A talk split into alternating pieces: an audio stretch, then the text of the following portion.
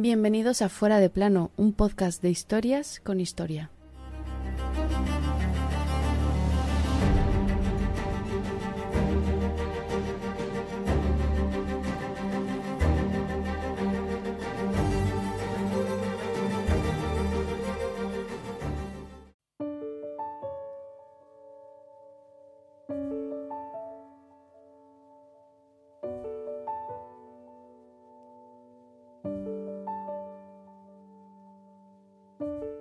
El amor, que no se atreve a decir su nombre y a cuenta del cual estoy aquí hoy, es precioso, está bien, es una de las formas más nobles de afecto que existen. Este alegato de poco le sirvió a nuestro protagonista de hoy.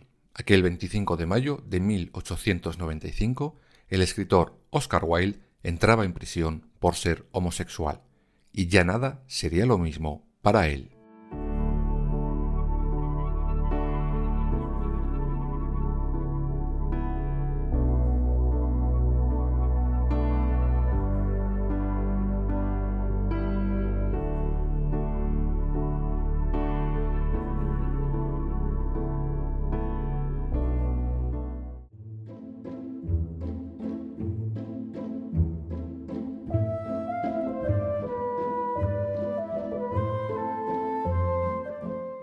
Oscar Finga Loflaherty Wills Wilde, es decir, Oscar Wilde, nuestro protagonista de hoy, había nacido en Dublín en 1854. Su padre, un reputado oftalmólogo y otorrinolaringólogo, y bastante mujeriego, por cierto. Su madre, una poetisa revolucionaria que escribía bajo el seudónimo de Esperanza. Wilde, desde muy joven, fue lo que se conoce como un esteta, es decir, alguien que creía que el arte debía de existir por su belleza, sin más. Para él cualquier moralidad o utilidad que alguna obra de arte pudiera tener era secundario. Lo importante era la belleza del arte en estado puro. Wilde tuvo varias relaciones notables con mujeres. Una de ellas, por ejemplo, le rompió el corazón y se convirtió en la esposa de Bram Stoker, el autor de Drácula. Después de curar su corazón, Wilde se casa y tendrá dos hijos. Pero en su vida entrará un joven periodista y crítico canadiense, abiertamente homosexual, con el que Wilde iniciará una relación. A partir de entonces, Wilde viviría su sexualidad de manera mucho más libre, aunque pronto su vida cambiará cuando, sin querer, conozca a uno de sus grandes amores, y en buena medida el responsable de que hoy esté Oscar Wilde en fuera de plano.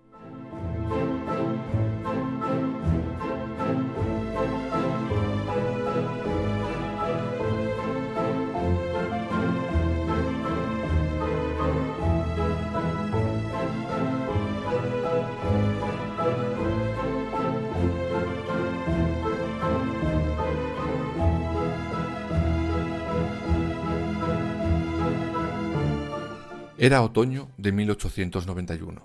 Wilde había invitado a un amigo a tomar el té en su casa. Este aparece con otro joven llamado Lord Alfred Douglas. Tenía 21 años. Nada más verse, Wilde y Douglas cayeron rendidos el uno al otro. Es lo que se llama amor a primera vista. Wilde, con 36 años, ya era un escritor famoso. Se siente atraído por el Lord de inmediato por su juventud y frescura. Le pone el apodo de Bossy, una especie de muchacho en francés. Por su parte, el joven Lord, que quiere ser escritor, cae rendido a la forma de ser de Oscar Wilde y empiezan una relación, bueno, bastante tormentosa. Discutían con frecuencia, rompían, a los dos segundos volvían de nuevo. Hoy en día quizás la llamaríamos relación tóxica. En aquellos tiempos era romanticismo. Ambos dilapidaban el dinero que Wilde ganaba con sus obras. No se cortaban en excesos de viajes, alcohol, compras, no paraban. Y a pesar de que en aquella época victoriana la homosexualidad estaba prohibida y perseguida, ambos esperaban que nadie hiciera caso de su aventura, pero se equivocaron. Esa relación pronto llegará a los oídos del padre del amante de Wilde, el marqués de Queensberry.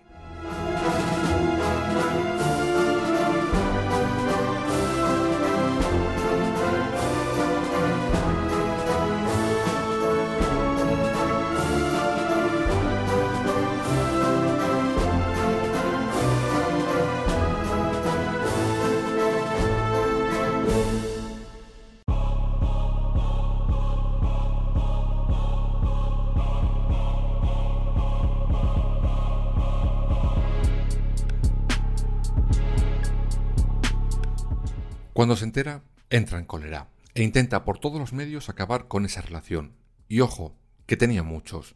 Amenaza a los dueños de los restaurantes con arruinarlos si les daban de comer a la pareja, o con ir y partirles la cabeza. Iba a casa de Wilde a montar espectáculo día sí, día también. Incluso, cuando Oscar Wilde estrena La importancia de llamarse Ernesto, el marqués intenta boicotearlo. De hecho, Wilde tendrá que entrar en el teatro por la puerta de atrás, pues por delante estaba todo cercado por la policía, gracias a la influencia del marqués de Queensberry. Pero nada de esto conseguía que Wilde y Lord Douglas terminaran con su relación. Finalmente, el marqués hace un movimiento que acabará con la paciencia del escritor, sin saber en ese momento que eso sería su final.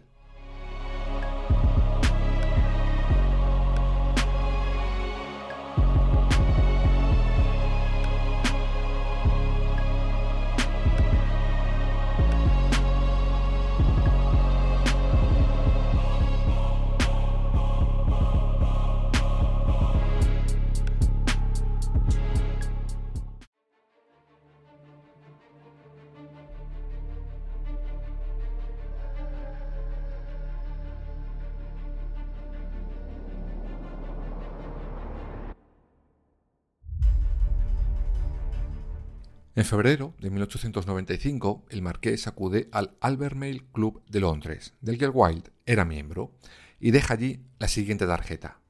Para Oscar Wilde, que alardea de sodomita. Esto fue la gota que colmó el vaso de la paciencia del escritor. Wilde denunciaría por acoso y mentiras al marqués de Queensberry, su suegro vaya. Sin embargo, tanto sus amigos como su abogado le aconsejan a Wilde que no, que lo deje pasar que no vaya por la vía judicial, porque se le puede volver en su contra. ¿Y qué razón tenían? Luego lo entenderéis mejor. Sin embargo, su novio e hijo del marqués apoya a Wilde en su idea de demandar al acosador, no solo por ayudar a su enamorado, sino por egoísmo. La relación entre padre e hijo siempre fue pésima, y si le podía dar un susto con la justicia, se cobraría viejas rencillas familiares. Así pues, en marzo de 1895, Wilde, finalmente, denuncia al marqués de Queensberry.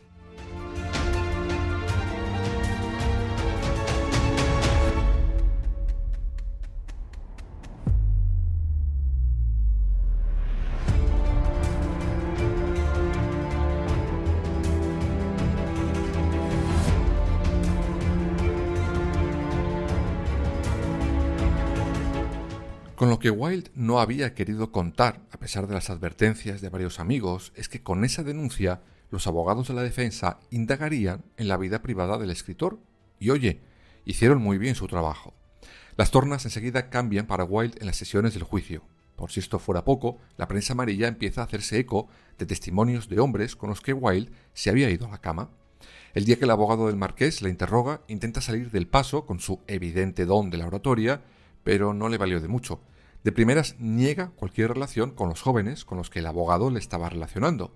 Wilde, cuando es preguntado por uno de ellos, dice, Oh, por supuesto que no. Es un chico particularmente soso y desafortunadamente muy feo. Esto arranca carcajadas en el público asistente al juicio, pero no juega en favor de su demanda. Finalmente, el 5 de abril de 1895, el tribunal falla a favor del demandado. El marqués no mentía al asegurar en su tarjeta que Wilde era homosexual.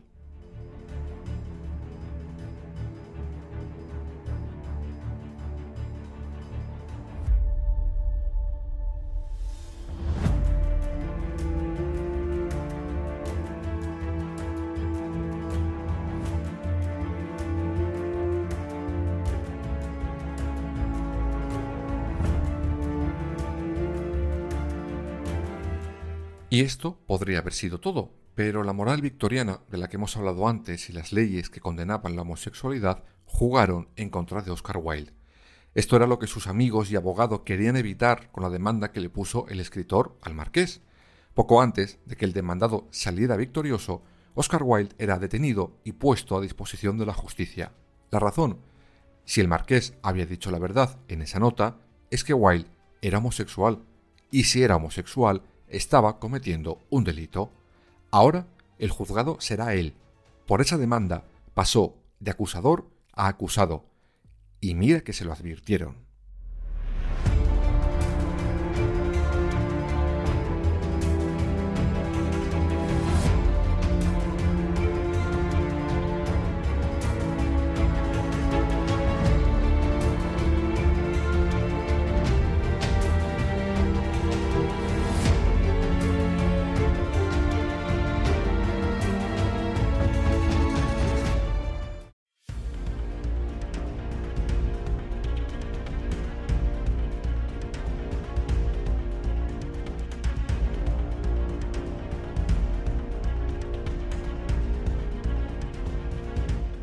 Juicio comienza y empiezan a desfilar un sinfín de personas, algunas compradas, que daban todo tipo de testimonios sobre la sodomía de Wilde. A pesar de eso, el escritor mantuvo su brillantez mental en multitud de respuestas. Sus abogados y él mismo pensaron que eso sería suficiente para meterse en el bolsillo al jurado. Y oye, tuvieron razón. El primer jurado tuvo que ser anulado, pues fueron incapaces de dictar sentencia. Por eso, el juicio se repite pero esta vez ni la brillantez ni la oratoria salvarán al bueno de Oscar Wilde.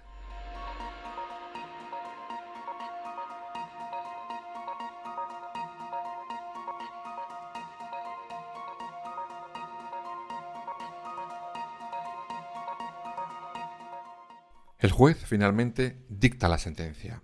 Oscar Wilde casi se desmaya al escuchar esa sentencia dos años de cárcel con trabajos forzados por haber cometido indecencias graves. Wilde no se lo podía creer. Iría a la cárcel por amar a quien amaba, por sentir como sentía. Pero el escritor iba a servir de aviso a navegantes. La reina no quería que nadie más alardeara de ser homosexual por las calles de Londres. La moral victoriana debía de ser defendida a ultranza. Y aquel 25 de mayo de 1895 Oscar Wilde empezó a pagar su condena por haber ido contra la recalcitrante moral victoriana.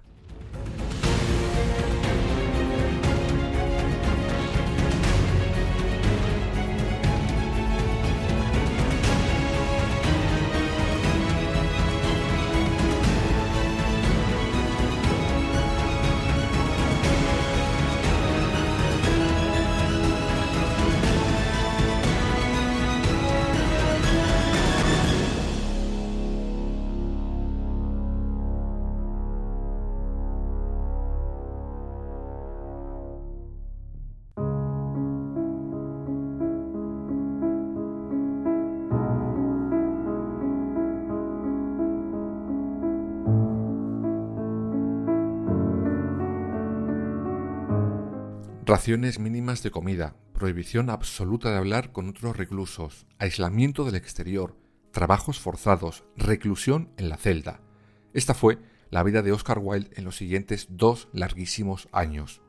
Durante su condena es cierto que el revuelo de su caso hace que gente le intente ayudar y le cambiarán dos veces de cárcel. En ella le dejarán leer libros y escribir, pero solo cartas. Wilde comienza a escribir una larga, larguísima carta a su querido Lord Douglas.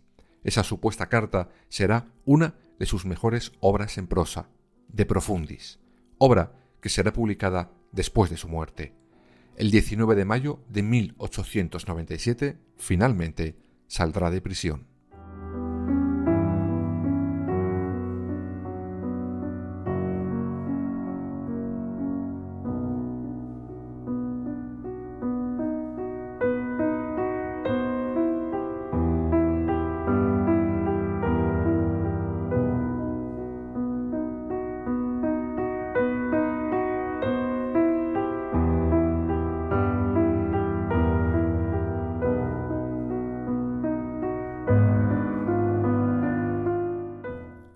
Al salir, permaneció en Londres unas horas. De inmediato se exilió a París, donde la homosexualidad no era delito.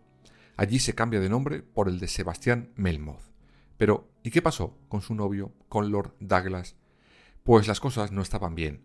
Wilde cayó en la cuenta que Lord Douglas era un egoísta que le animó a demandar a su padre por rencillas propias, que eso le había llevado a la cárcel, a perder la salud dentro de las rejas, a quedarse sin dinero, sin fama y sin prestigio.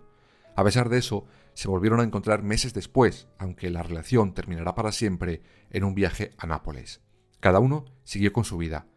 O casi, porque el supuesto joven enamorado se dedicó después de la ruptura a difamar a Oscar Wilde. Vamos, si le pillan en el deluxe se hace de oro. Finalmente se casó, tuvo dos hijos y pasó al otro barrio en marzo de 1945.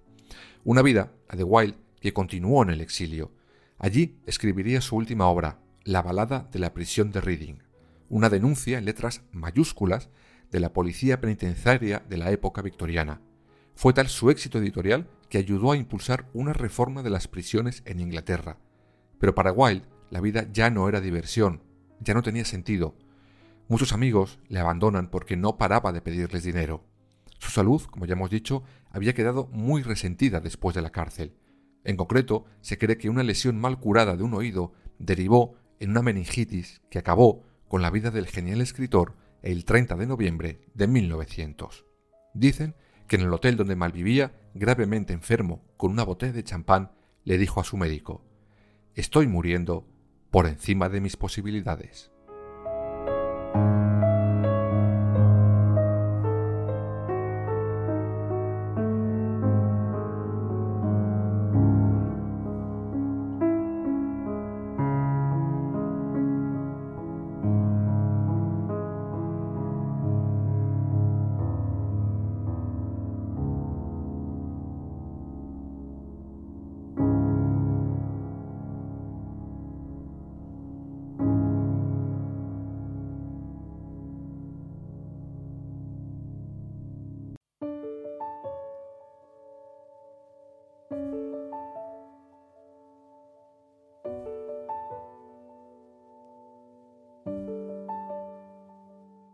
Por cierto, como dato curioso, la cárcel de Reading, la primera en la que eh, ingresó Oscar Wilde, salió a la venta hace un par de años. Esta prisión cerró sus puertas en 2014 y desde entonces fue utilizada para diversos actos artísticos. Esta prisión se convierte en un referente para el colectivo LGTBI de Gran Bretaña, como Stonewall lo fue para los neoyorquinos.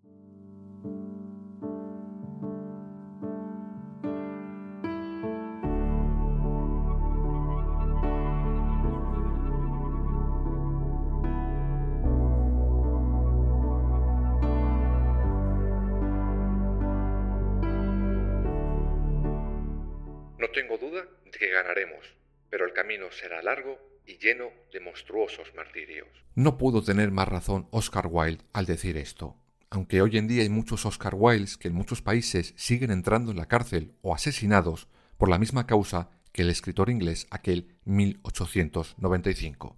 A algunos, en este país, seguro les gustaría que eso también ocurriera aquí. Pero os vais a quedar con las ganas.